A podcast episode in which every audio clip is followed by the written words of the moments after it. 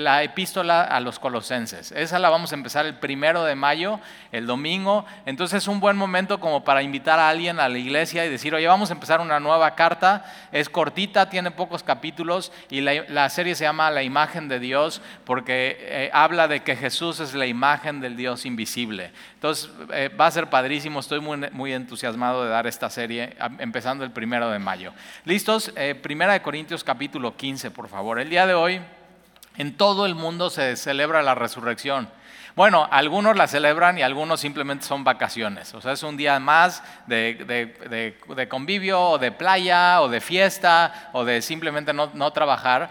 Pero realmente para nosotros es un día muy especial porque aunque cada domingo celebramos que Jesús vive y Jesús resucitó de los muertos, y no solamente lo celebramos, sino lo hemos vivido en nuestra vida. Porque ¿cómo podemos decir que Jesús nos cambió si Jesús está muerto? Y Jesús no está muerto, Jesús está vivo, Él resucitó de los muertos. Los cuatro evangelios, Mateo, Marcos, Lucas y Juan, hablan con muchísima evidencia y con mucho testimonio de la resurrección de Jesucristo. De hecho, el libro de Hechos es la historia de la proclamación de esta verdad de que Jesús resucitó. La predicación, las oraciones y la confianza de la iglesia primitiva estaba basada en que Jesús vive y reina y es soberano y está sentado en el trono de Dios en los cielos. Las epístolas, las cartas que vemos en el Nuevo Testamento dependen 100% de que Jesús resucitó de los muertos. Sin la resurrección el Nuevo Testamento realmente no tendría validez para nosotros, no tendría absolutamente ningún valor. El libro de Apocalipsis, por ejemplo, el último libro en tu Biblia, habla de y muestra una y otra vez que Jesús resucitó, que Jesús reina, que Jesús está en su trono, que Él mismo es Dios y que Él regresará en gloria. Todo el Nuevo Testamento habla acerca del testimonio de la resurrección. De hecho, Romanos capítulo 1, versículo 4 nos dice que Jesús fue declarado Hijo de Dios con poder por la resurrección de entre los muertos. Ahora, Jesús muchas veces dijo, que Él era hijo de Dios, que Él era el hijo del hombre, el hijo del hombre, un término, Daniel capítulo 7, mesiánico. Él dio testimonio una y otra vez que Él era el Cristo, que Él era el Mesías, que era el Salvador del mundo. De hecho, el nombre Jesús significa Salvador, que era Emanuel, Dios con nosotros. Ahora, eso lo pudo haber dicho cualquiera. Pero también Jesús dijo que, que, iba a morir y al tercer día iba a resucitar. Entonces la resurrección es lo que le da el poder a cada uno de sus testimonios y cada uno de lo que él dijo. Si Jesús no hubiera resucitado, todo lo de que dijo no tendría absolutamente nada de validez. Pero si Jesús resucitó como él dijo y como este libro que tienes en la mano, que es un antiguo testimonio fiel y verdadero de datos históricos, entonces tiene toda, o sea, tiene toda una repercusión en tu vida y en la vida de este mundo. Mira lo que dice 1 Corintios 15, 19. Primera de Corintios 15, 19 dice, si en esta vida solamente esperamos en Cristo, y eso es, un cristiano es eso, es, nuestra esperanza está en Jesús, fuera de Jesús no hay esperanza, Él es nuestra única esperanza. Entonces, si en esta vida solamente esperamos en Cristo, somos los más dignos de conmiseración de todos los hombres. Es decir, ahora, ¿por qué estamos esperando en Cristo? Porque creemos que Él vive y que Él reina. De hecho, todo lo que hacemos en la iglesia es porque Él vive. O sea, nos juntamos y cantamos estas canciones y se las cantamos a Él porque creemos que Él vive. ¿Te imaginas cantarle a algún un muerto? O sea, sería él ya no podría escuchar, ya no tendría ninguna validez, no tendría ninguna importancia. Ahora, cuando oramos y tú estás orando y tienes una situación en tu vida y dices, necesito buscar a Dios, y cierras tus ojos y, sabes por fe que inmediatamente cuando cierras tus ojos estás delante del trono de la gracia, y delante del trono de la gracia está alguien que vive y reina y es Jesús, y resucitó de los muertos y venció a la muerte. Entonces, esa es la fe que tenemos. Y aquí Pablo dice que si nosotros esperamos en Cristo, pero si Cristo no resucitó, somos los más dignos de conmiseración. Ahora esta palabra conmiseración para hoy sería, seríamos los más patéticos del mundo. O sea, ¿te imaginas qué patético, qué pérdida del domingo? Venir aquí, despertarte temprano, prepararte para venir en la iglesia, haber gastado en un libro, abrirlo, gastar tus ojos en las letras chiquitas de tu Biblia y estás así ya, como que ya no ves, y un marcador y tu atención y tu inteligencia y todo tu corazón ponerlo en un libro que, es, que habla sobre alguien que, está muerto. O sea, sería patético hacer, sería patético juntarnos, cantar, alzar las manos y, y hacerlo a un muerto. O sería patético orar sin que Jesús estuviera vivo. O sea, pobrecitos de los cristianos. Pero, pero mira lo que dice el siguiente versículo, versículo 20, más ahora Cristo ha resucitado de los muertos. Jesús vive, entonces no es lo más patético, es lo más trascendental. Es lo más importante que puedes hacer, alabar a aquel que murió y resucitó y vive y reina y, está en su trono y no hay una posición más alta que Él. Él es el rey, Él es Dios, Él es soberano, Él está en su gloria, Él, habita en el, así, en lo más alto y en la santidad. Él es, él es, Dios mismo. Y entonces más ahora Cristo ha resucitado de los muertos, primicias de los que duermen, es un hecho. Ahora esta palabra primicia es muy importante porque tiene que ver con un término de la cosecha. Las, las, primicias eran los primeros frutos. Entonces alguien que, sembraba, eh, bueno, hacía barbecho, sembraba la semilla y simplemente esperaba, era regado por, por, por Dios, por la lluvia, y entonces venía el primer fruto de la cosecha y lo que hacían en las primicias era probar ese primer fruto y si estaba bueno sabían, todo lo demás de la cosecha viene bueno. Ahora si probaban el primer fruto y venía malo, ya sabían, todo lo demás viene malo. Ahora fíjate, Jesús es la primicia. Entonces, cuando Jesús resucita y vive, eso quiere decir que los que venimos detrás de Él, vamos a resucitar y vivir. O sea, tiene muchísima implicación. Ahora, hay que entender entonces, o sea, ¿qué significa esto de la resurrección de los muertos? O sea, ¿cómo fue la resurrección de Jesús? Eh, y, y ve, cuando Jesús se levantó de los muertos, es para nunca morir jamás, ¿eh?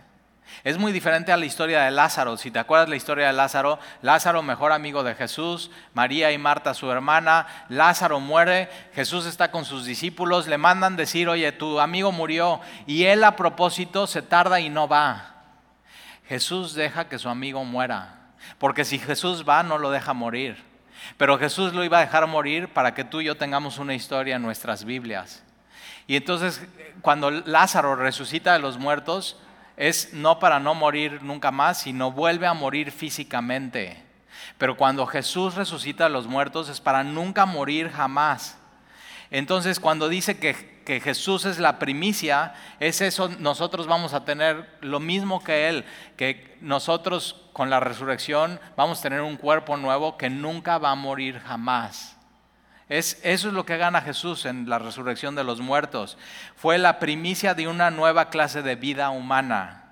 Una vida que su cuerpo era perfecto, ya no sujeto a debilidad, es decir, ya no sujeto a cansancio, ya no sujeto al envejecimiento. ¿No te, encantaría eso? Ya no te, tendrías que echar eh, cosas para pintar el pelo. Bueno, ya ni tienes pelo a veces arrugas, o sea, todo, ya así, yo empecé a hacer ejercicio y, digo, y ahora ya por hacer ejercicio ya me duele la rodilla.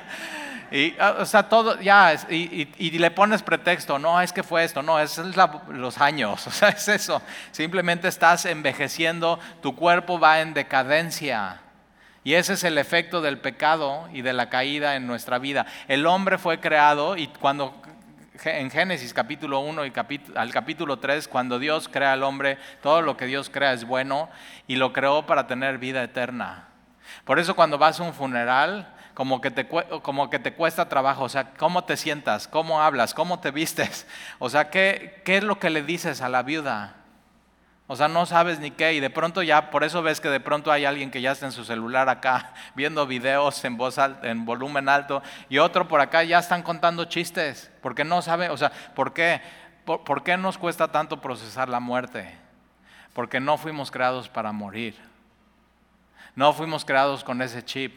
Por eso nos cuesta tanto eso. Y Jesús cuando resucita es eso, para que ya no probemos la muerte Ahora, la muerte es el último enemigo que será derrotado, eso también lo dice Corintios. Entonces, ya no vamos a estar sujetos a debilidad, ya no vamos a estar sujetos a envejecimiento y ya no vamos a estar sujetos a la muerte. Un cuerpo, la resurrección de los muertos es un cuerpo listo para vivir eternamente. Ahora es un cuerpo, ¿eh? Porque algunas personas tienen la idea que, que al morir ya nunca va a haber un cuerpo físico.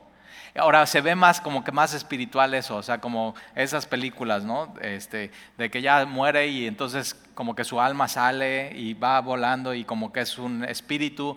Eso no es bíblico, eso no enseña la Biblia, eso no pasa en la vida eterna. Es, Jesús es la primicia y cuando aprendemos cómo fue el cuerpo de Jesús resucitado, aprendemos cómo, cómo seguirá la vida para nosotros. Eh, cuando Jesús, la primicia, resucitó, comió un pedazo de pescado delante de sus discípulos y lo hace a propósito para que vean, o sea, vean cómo como, vean cómo pasa la comida desde mi boca y cómo, o sea, soy, no, no es un espíritu. Un espíritu no puede comer. O sea, ¿cómo, cómo se vería, no? Eh, comer un espíritu. él, él, le reconocen. O sea, hay una continuidad de esta vida con la vida venidera pero diferente, porque Jesús ya no tiene la apariencia de un hombre que vivió en este mundo sujeto a sufrimiento, a dolor y dificultad. Es restaurado a la plena apariencia de salud perfecta, un cuerpo transformado. Primera de Corintios 15, ahí mismo 51, mira lo que dice. Ve al versículo 51. Acuérdate, Él es la primicia. Y nosotros, ¿qué es lo que estamos haciendo? Siguiendo a Él. Primera Corintios 15, mira lo que dice el versículo 51. He aquí os digo un misterio.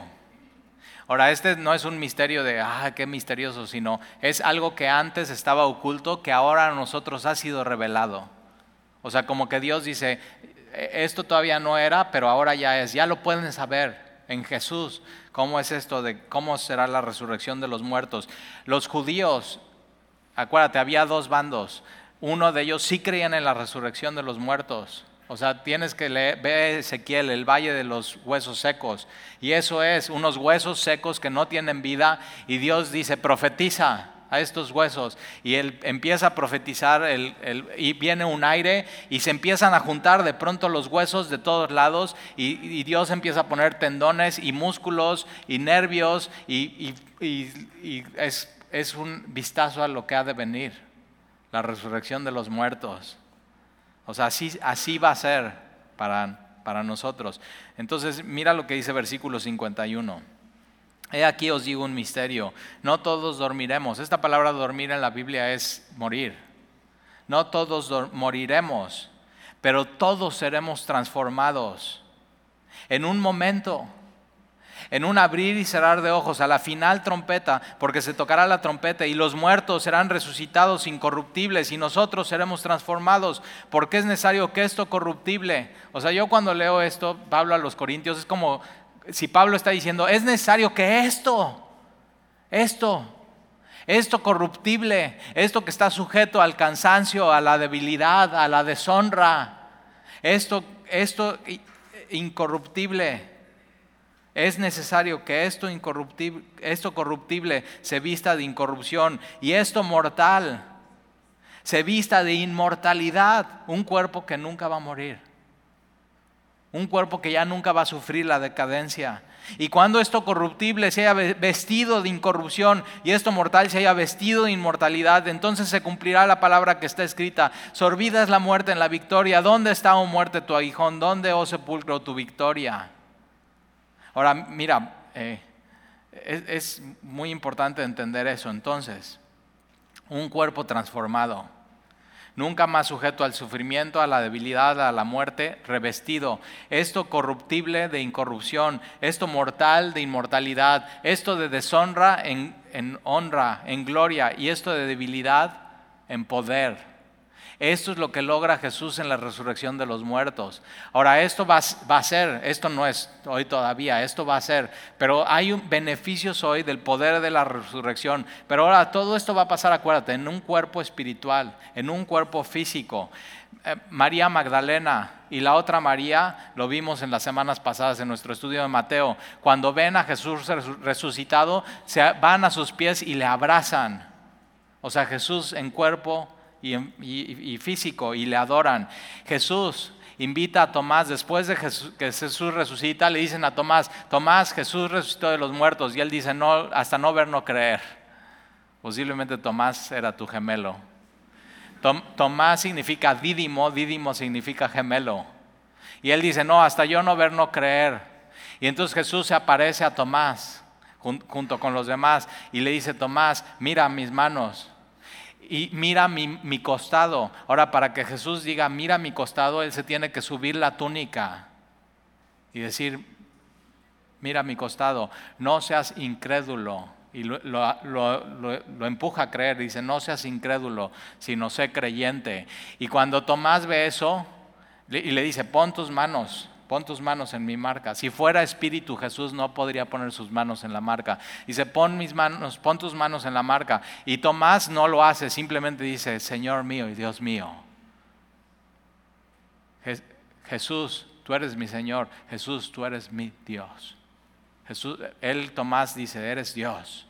La resurrección, entonces, es una afirmación que Jesús es Dios. Señor mío y Dios mío. Y Jesús les dice, miren mis pies, miren mis manos, soy yo mismo, tóquenme y vean. Un espíritu sin cuerpo físico no se puede tocar. Y Jesús les dice y les aclara, un espíritu no tiene carne y huesos, como ven que yo tengo. Entonces, la resurrección de los muertos es Dios dándonos un cuerpo en un abrir y cerrar de ojos transformado, completamente diferente y sobre todo capacitado para que podamos vivir una vida eterna con este cuerpo. Eh, Jesús cuando resucita va en el camino a van en el camino dos de sus discípulos y van aguitados y van tristes y van deprimidos por todo lo que sucedió. Y Jesús se pone ahí y le dicen no has escuchado todo lo que sucedió le dicen a Jesús no lo reconocen al principio pero lo reconocen cuando Jesús toma el pan y lo parte y les da el pan. Y entonces ellos dicen, no ardía nuestro corazón en nosotros mientras nos hablaba en el camino y cuando nos abría las escrituras. El mismo cuerpo de Jesús que murió en una cruz. Eh, eh, o sea, nadie duda que Jesús, nadie, nadie duda que Jesús murió en la cruz. Te estoy hablando de, ateos, de médicos, de científicos, eh, o sea, investigalo. No hay duda que Jesús existió, porque están los datos de la Biblia y están datos extrabíblicos que Jesús existió y están datos que Jesús murió en una cruz. O sea, la evidencia abunda. La pregunta es si crees que Jesús resucitó de los muertos o no. Y eso hace toda la diferencia en tu vida. el cuerpo físico es para una tierra física.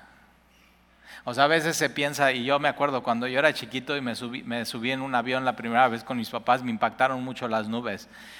Y estaba viendo las nubes y yo digo, ¿esto es el cielo? Y tienes que saber eso, no. Va a haber un cielo nuevo y una tierra nueva para tu cuerpo nuevo. Es un cuerpo físico. e, o sea, en eso está basado el cristianismo, en la resurrección de Jesucristo. Segunda de Pedro 3:13 dice, pero nosotros esperamos, según sus promesas, cielos nuevos y tierra nueva en, en los cuales mora la justicia. No de pronto estás harto de las injusticias de este mundo. Y dices, es que no es justo que pase esto, este no es justo. Y ahí estás, ves las noticias y ya eres experto en Ucrania y en Rusia, ¿verdad? Dices, no es justo lo que le pasa a los ucranianos, como que ah, ni sabías dónde era Ucrania. Pero eh, ojo, eh, en cielos nuevos y tierra nueva va a morar la justicia. Por eso Jesús dice, bienaventurados los que tienen hambre y sed de justicia. Ahora mira, vamos a Apocalipsis, vamos hasta el final de tu Biblia. Esto es muy importante, cielos nuevos y tierra nueva. Apocalipsis capítulo 22.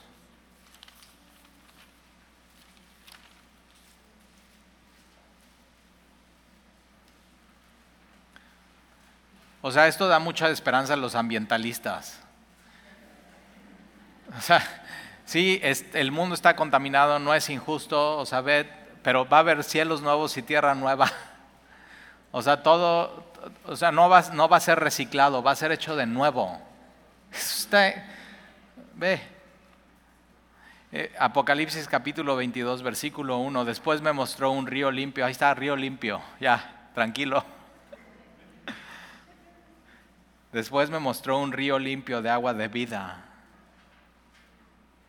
Yo quiero tomar esta agua. Jesús dice, si alguno tiene sed, que venga. Después me mostró un río limpio de agua de vida, resplandeciente como cristal, que salía del trono de Dios y del Cordero. No hay otra fuente de vida que del trono de Dios y de Jesús, el Cordero de Dios. No hay otro lugar donde puedes beber esto. Todos los lugares donde busques beber, vas a terminar con sed. Pero aquí, aquí encuentras, o sea, aquí termina tu búsqueda espiritual. En el trono de Dios y del Cordero. Y en medio de la calle, hay una calle. O sea, una de las cosas que pasan en Apocalipsis es que está, Dios está dando las medidas y la ciudad va a medir tanto, y va a medir tanto, y va a haber una puerta y mide tanto de alto. ¿Por qué si fuéramos espíritu, sin cuerpo físico, no necesitaríamos medidas? Ya hay medidas, ya hay puertas, ya hay calles. Y la calle es de oro. Las prioridades cambian en el cielo. Lo que hoy es una prioridad para el hombre, riqueza y oro, allá es la calle. Nuestro tesoro es Jesús. No, no, no, tienes que tener otro tesoro. Y en medio de la calle de la ciudad, y a un lado y al otro lado del río, está el árbol de la vida. Vida eterna. Aquel que se perdió el acceso en el huerto del Edén se recupera en cielos nuevos y tierra nueva, que produce doce frutos. Entonces va a haber tiempo, va a haber estaciones.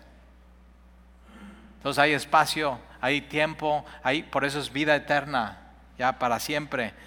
Y dando cada mes su fruto. Y dices, ¿qué fruto? Me gusta el mango.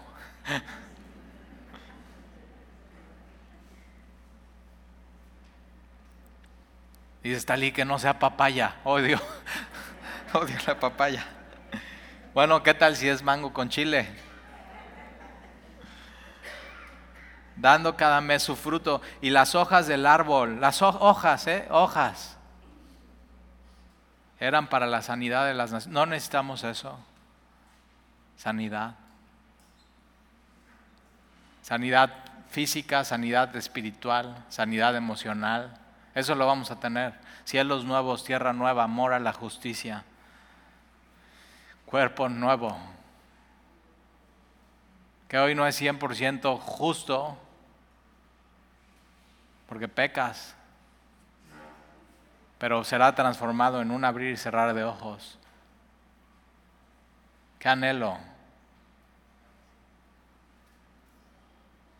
Qué anhelo poder ya no fallarle a Dios, ¿verdad?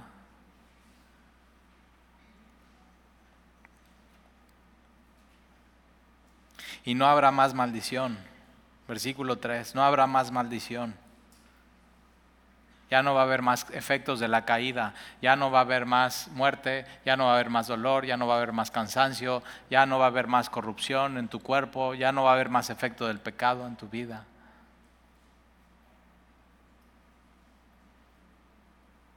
y el trono de Dios y del Cordero estará en ella, y sus siervos le servirán. ¿Cómo le vamos a servir? Con un cuerpo nuevo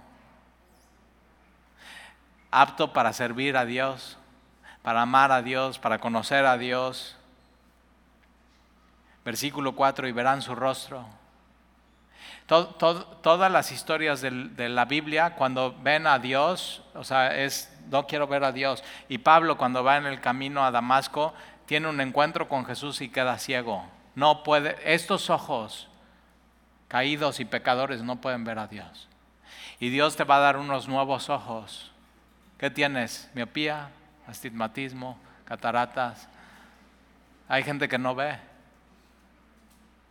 Y Dios dice, te voy a dar unos nuevos ojos. ¿Para qué? ¿Para qué? Para que me veas. Para que veas mi gloria. para que veas el reflejo del mar de cristal y veas la gloria de Dios en los cielos. Los cielos cuentan la gloria de Dios. Para que veas cuánto Él te ama. Para que conozcas ese árbol de la vida. Para que veas ese río así resplandeciente. Para que veas el trono de Dios y del Cordero. Para que veas que todo lo que está escrito en este libro es verdad. Nuevos ojos y verán su rostro y su nombre estará en sus frentes. Ahí está frente física. Ahí está tu identidad.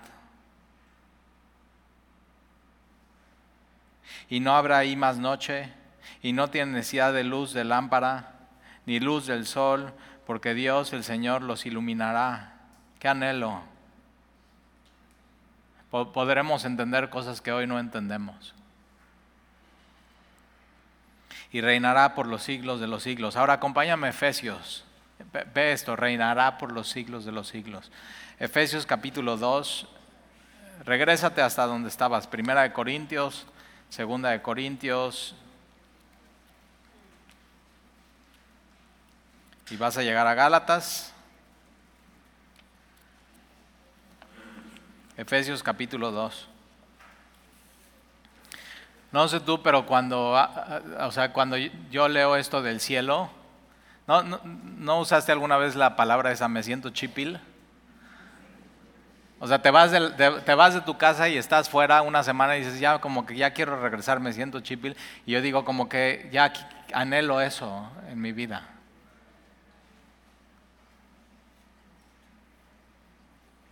Si tú encuentras algo en ti que, o sea, que nada en este mundo puede satisfacer, es que no fuiste creado para este mundo.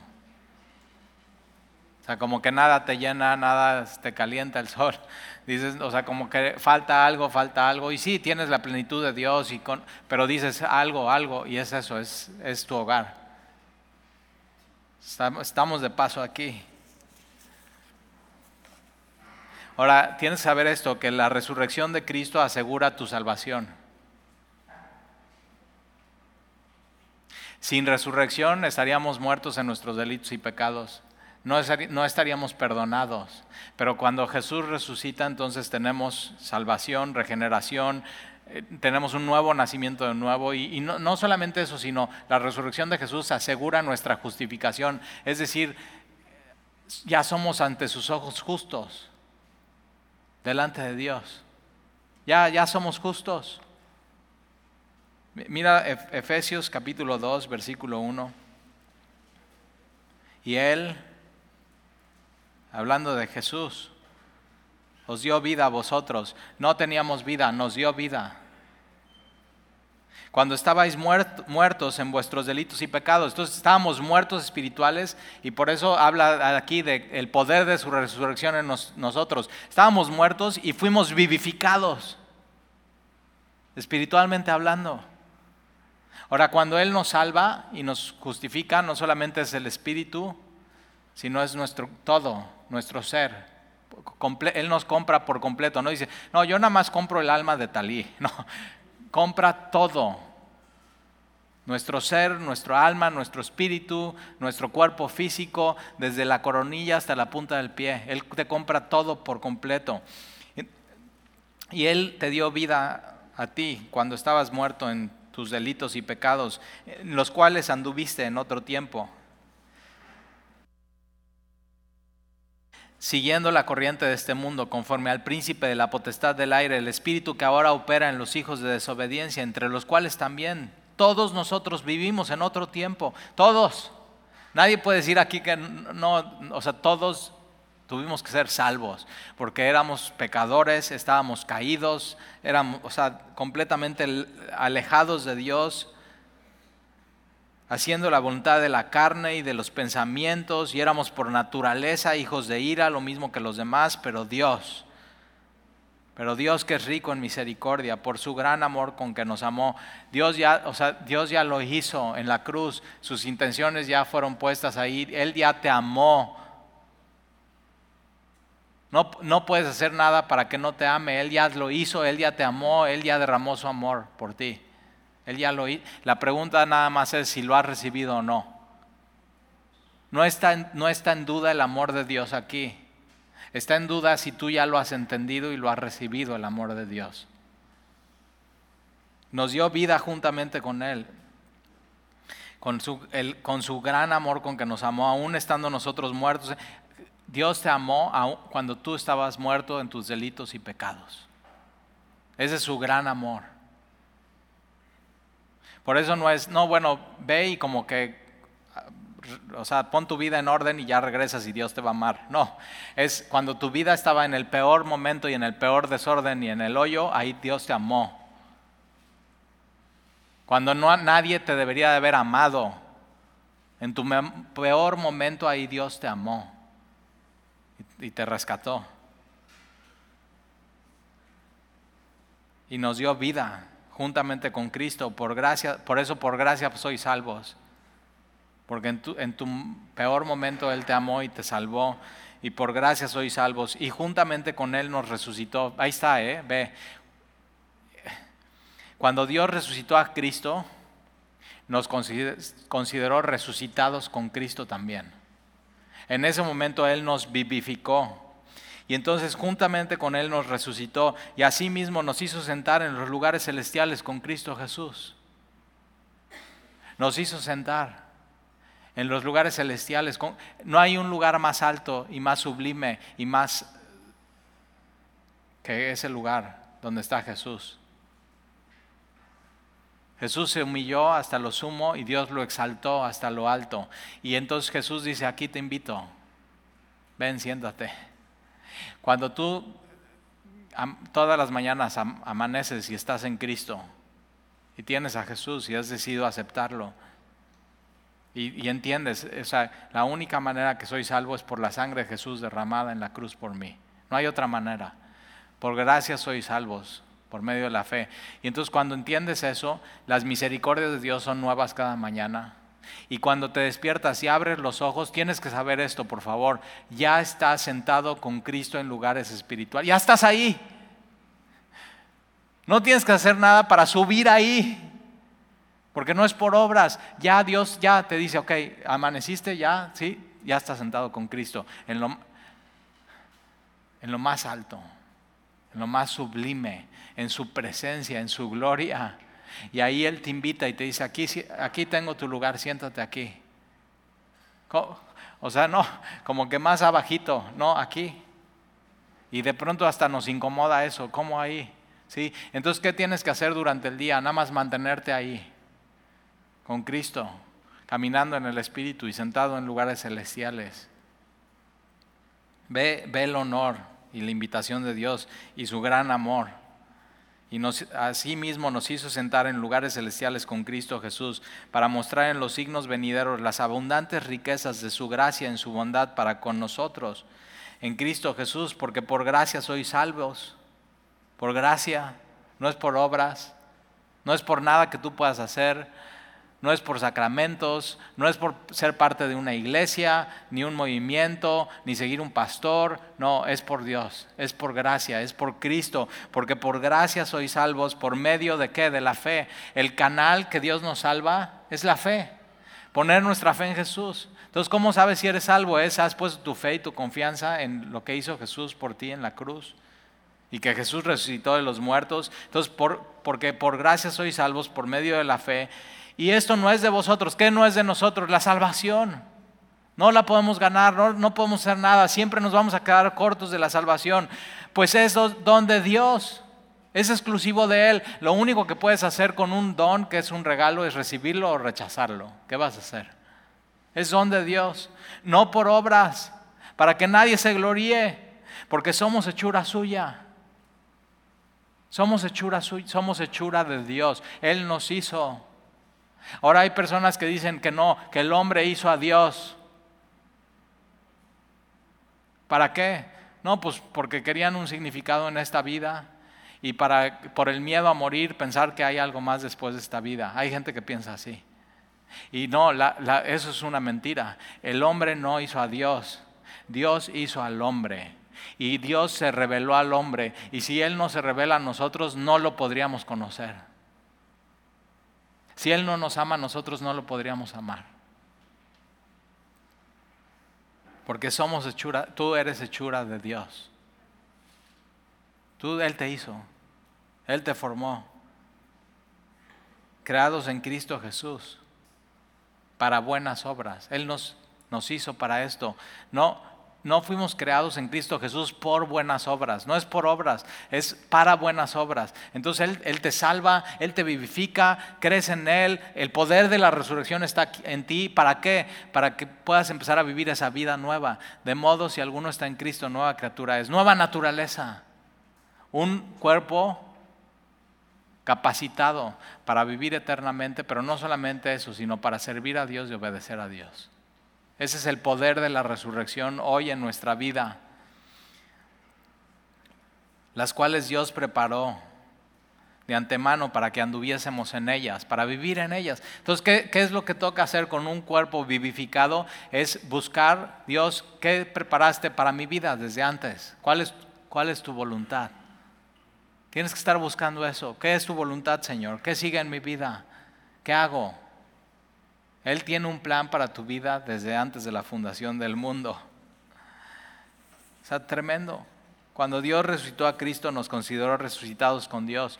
Pablo, una de sus pasiones en su vida, después de ser salvo y entender que todo era por gracia, Filipenses 3:10 dice que su meta en esta vida o en esa vida era conocer a Cristo.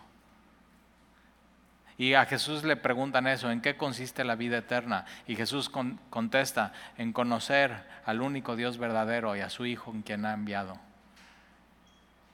O sea, Dios se revela a nosotros y quiere que le conozcamos. Y por eso Pablo dice que su meta en esa vida es conocer a Cristo y experimentar dos cosas, el poder de su resurrección. El poder de su resurrección está en ti hoy y lo puedes experimentar y lo puedes vivir. Es un beneficio de ser cristiano y de haber recibido a Jesús, tener el Espíritu Santo en ti. Mira, vamos a Romanos capítulo 8, atrás de Efesios, Romanos capítulo 8.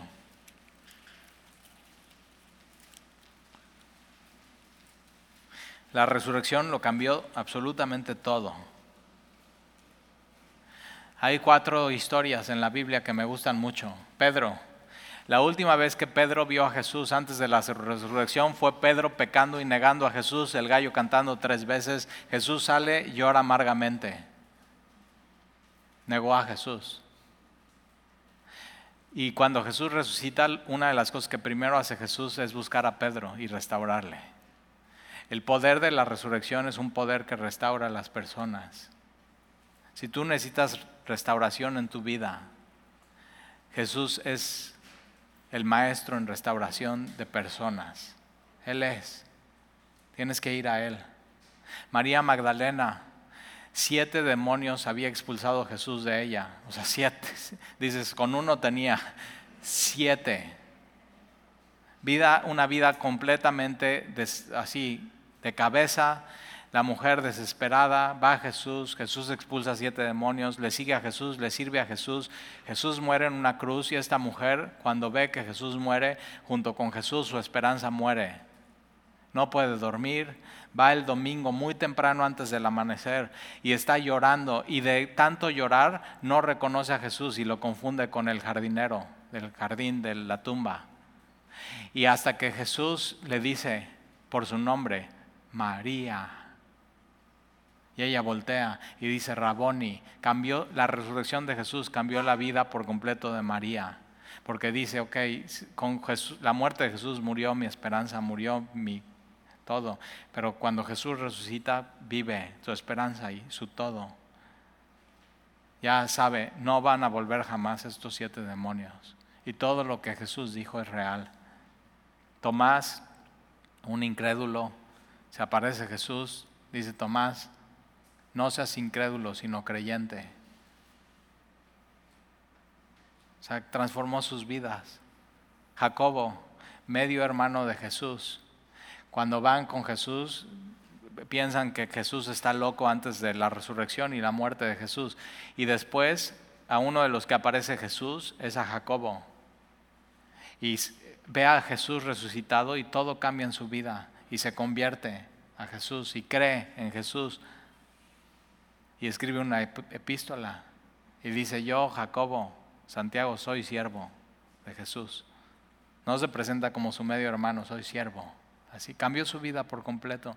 Y la resurrección tiene, es, o sea, que entiendas la resurrección tiene que cambiar por completo tu vida. Romanos 8, versículo 11. Y si el espíritu de aquel que levantó de los muertos a Jesús, chécate, el espíritu de aquel que levantó a los muertos de Jesús. Muchos milagros hay en la Biblia, pero no hay un milagro igual a este. O sea, que alguien que murió y está tres días en la tumba resucite para nunca morir más. No hay un milagro igual, no hay un poder igual. O sea, esto es inigualable. Y entonces, pero ve, ¿eh? y si el espíritu de aquel que levantó de los muertos a Jesús mora en ti, ese poder, ese espíritu, el que levantó de los muertos a Cristo Jesús vivificará también vuestros cuerpos mortales. Él te va a vivificar y Él te va a dar vida y Él te va a resucitar por su espíritu que mora en ti.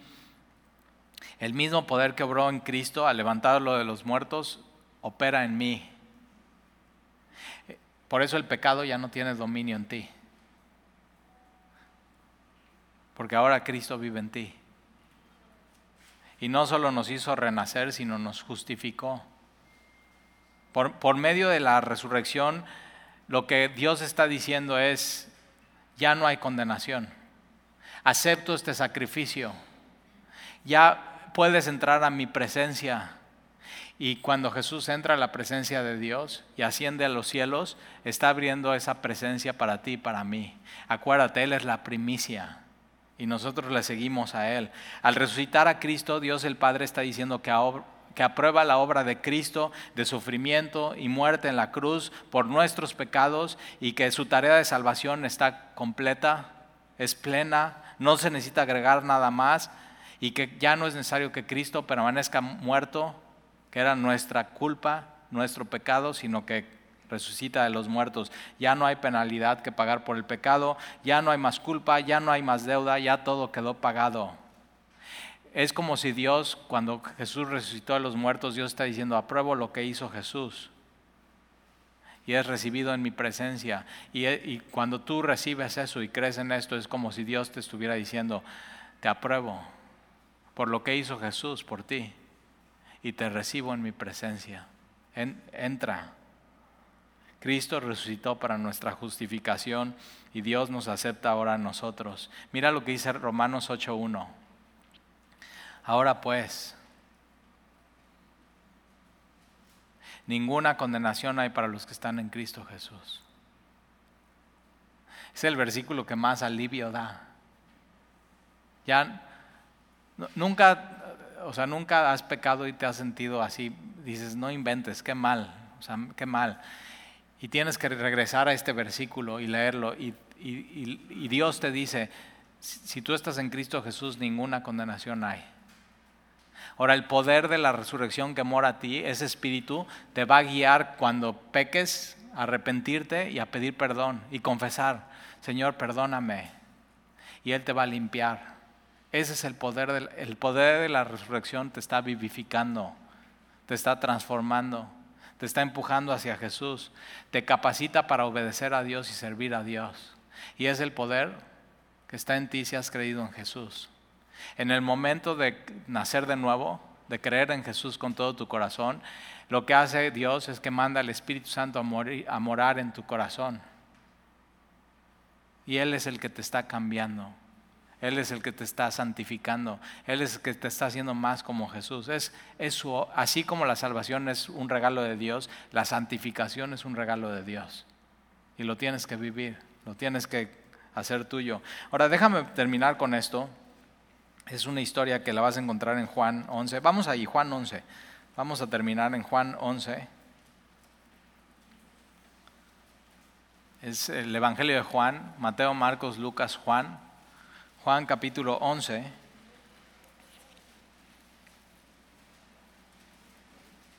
Lázaro muere.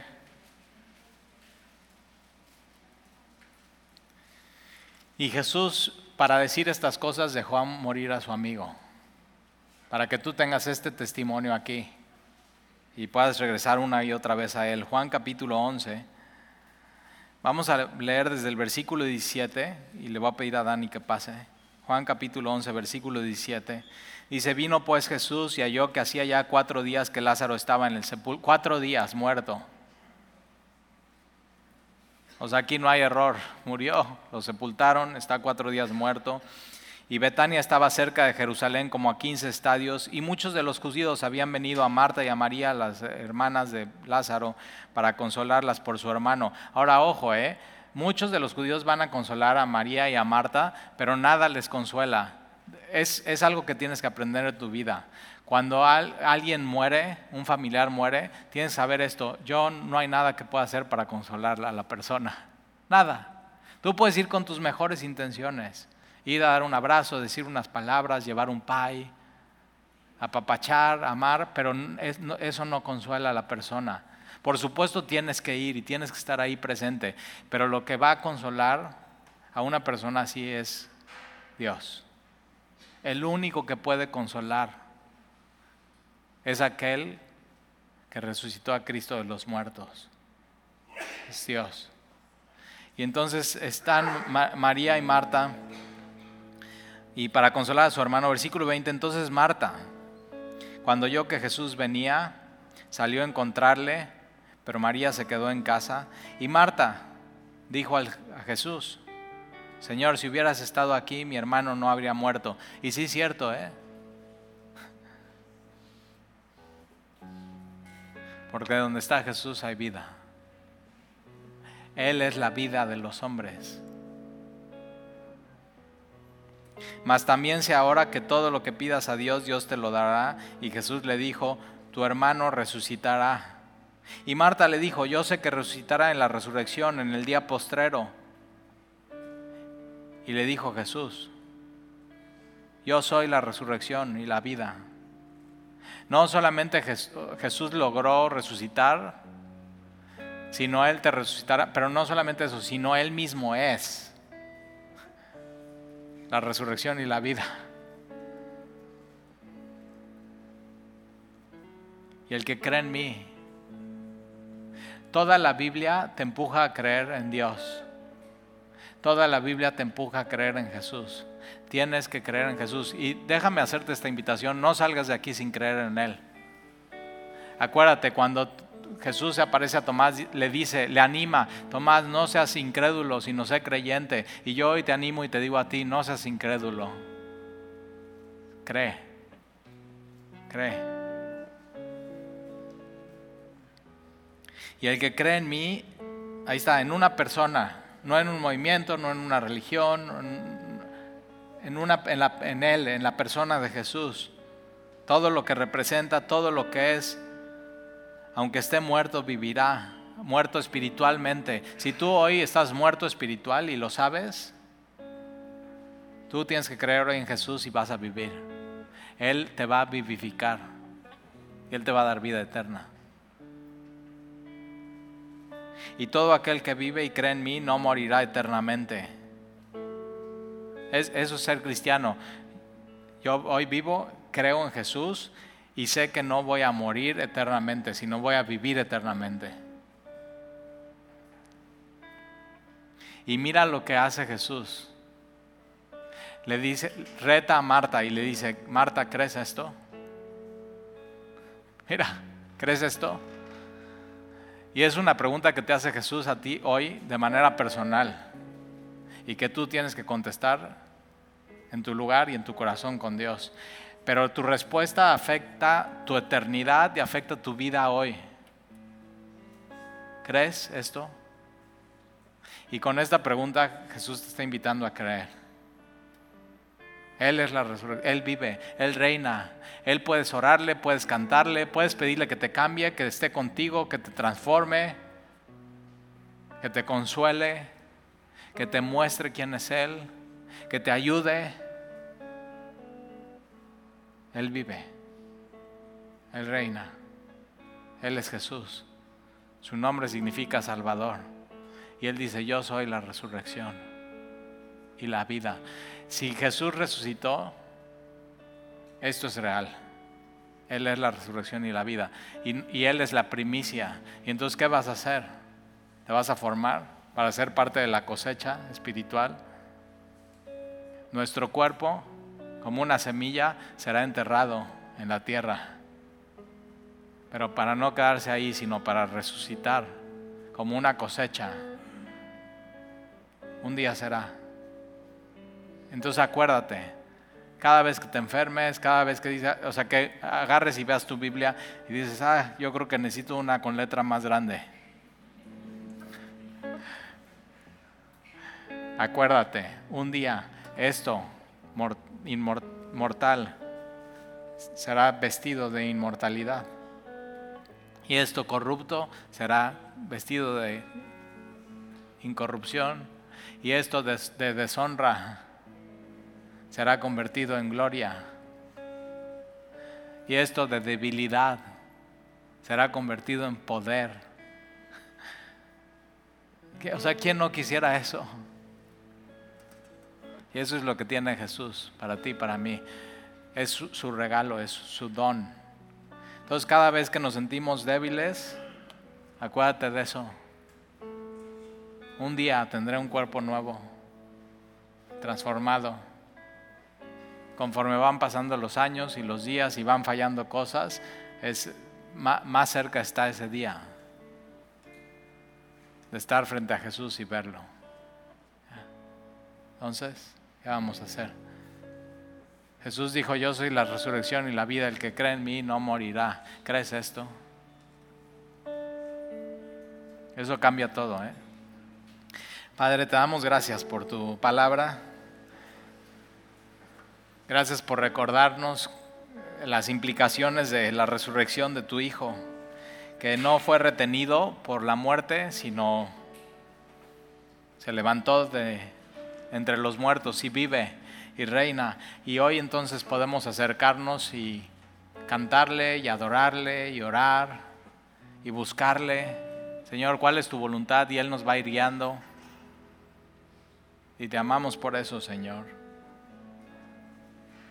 Gracias porque cuando tú nos ves no ves a un grupo patético de gentes cantando y orando, sino ves a tu pueblo, a tus hijos, a tu creación. Y te amamos por eso, Señor, y nos animas. Síguenos guiando y síguenos transformando y te lo pedimos en el nombre de Jesús. Amén.